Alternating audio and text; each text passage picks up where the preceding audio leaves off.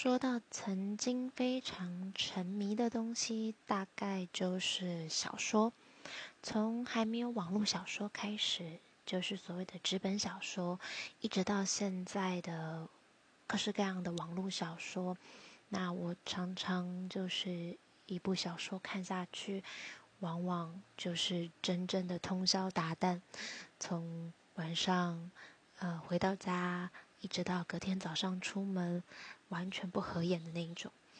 那当然，所有的事情过犹不及，